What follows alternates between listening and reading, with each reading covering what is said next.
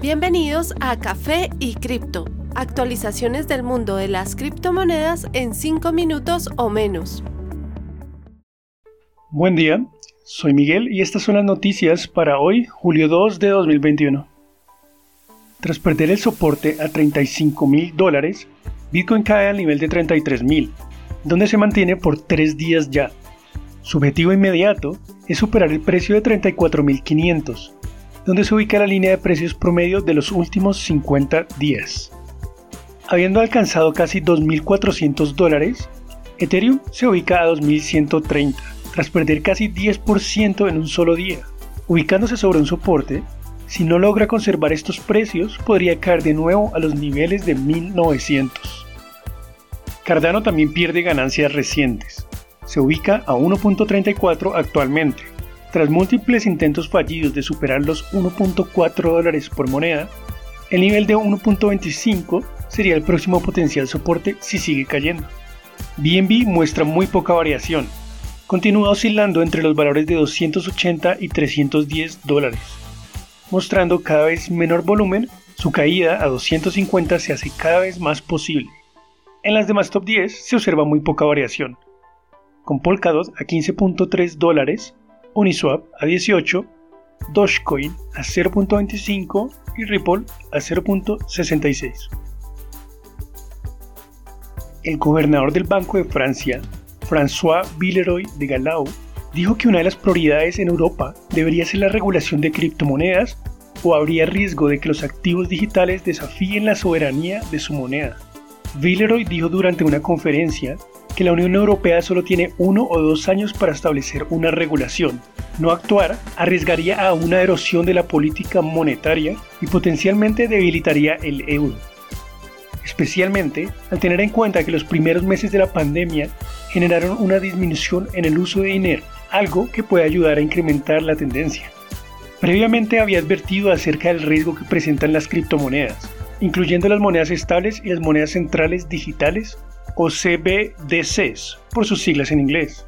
A comienzo de este año, el Banco de Francia completó un programa piloto para su moneda digital propia, reportando posteriormente que los inversionistas habían comprado y vendido 2 millones de euros en la moneda simulada.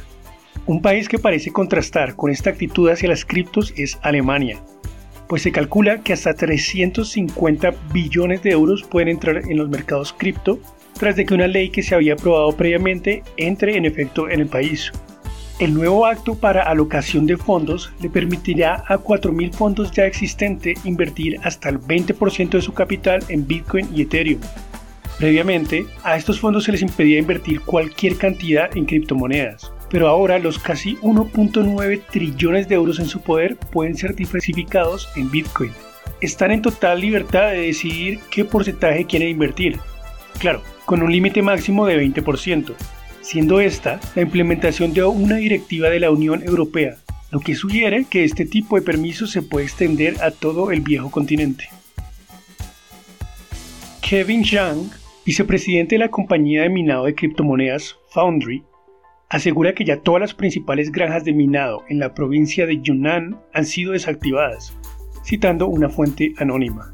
Según él, el gobierno está aumentando aún más su campaña en contra de cripto para la celebración de los 100 años del Partido Comunista Chino, que se realizó el día de ayer. Yunnan, reconocida por su abundante poder con fuentes hídricas, era un gran punto para empresas de minados, además de la provincia de Sichuan.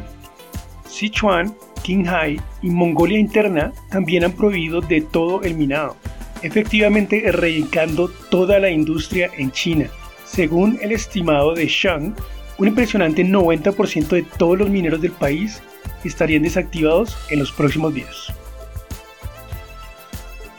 La manufacturadora de autos eléctricos canadiense Daimac ha anunciado que el primer prototipo de su auto Spiritus, su futurista vehículo de tres ruedas, ha empezado a minar Bitcoin, Ethereum y Dogecoin.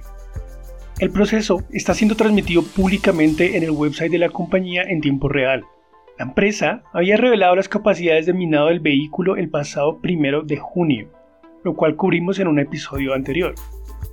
La novedosa característica es habilitada por la plataforma Dymac Nebula, la cual está esperando una patente actualmente. El prototipo integra una poderosa tarjeta gráfica que empieza a minar criptomonedas cuando el vehículo está parqueado. Este también maneja una billetera Nebula, la cual conserva las ganancias generadas. Otros manufacturadores de carros podrán comprar una licencia para conectarse a la plataforma Nebula desde sus vehículos. Se espera que el lanzamiento del vehículo sea a comienzos del 2023, pero ya es posible ordenarlos con un precio de 18.500 dólares por cada uno. Gracias por escuchar, les deseamos un gran día. No olviden que la cadena de bloques vino para quedarse. Los artículos y análisis mencionados en este podcast no constituyen una recomendación u oferta de inversión ni una promesa de resultados futuros. Haremos todo lo posible para garantizar la precisión de la información incluida en este podcast sin asumir ninguna responsabilidad por cualquier información faltante o incorrecta. Las operaciones con criptomonedas implican un elevado riesgo, incluyendo pérdida parcial o total del capital invertido y pueden no ser adecuadas para todos los inversores.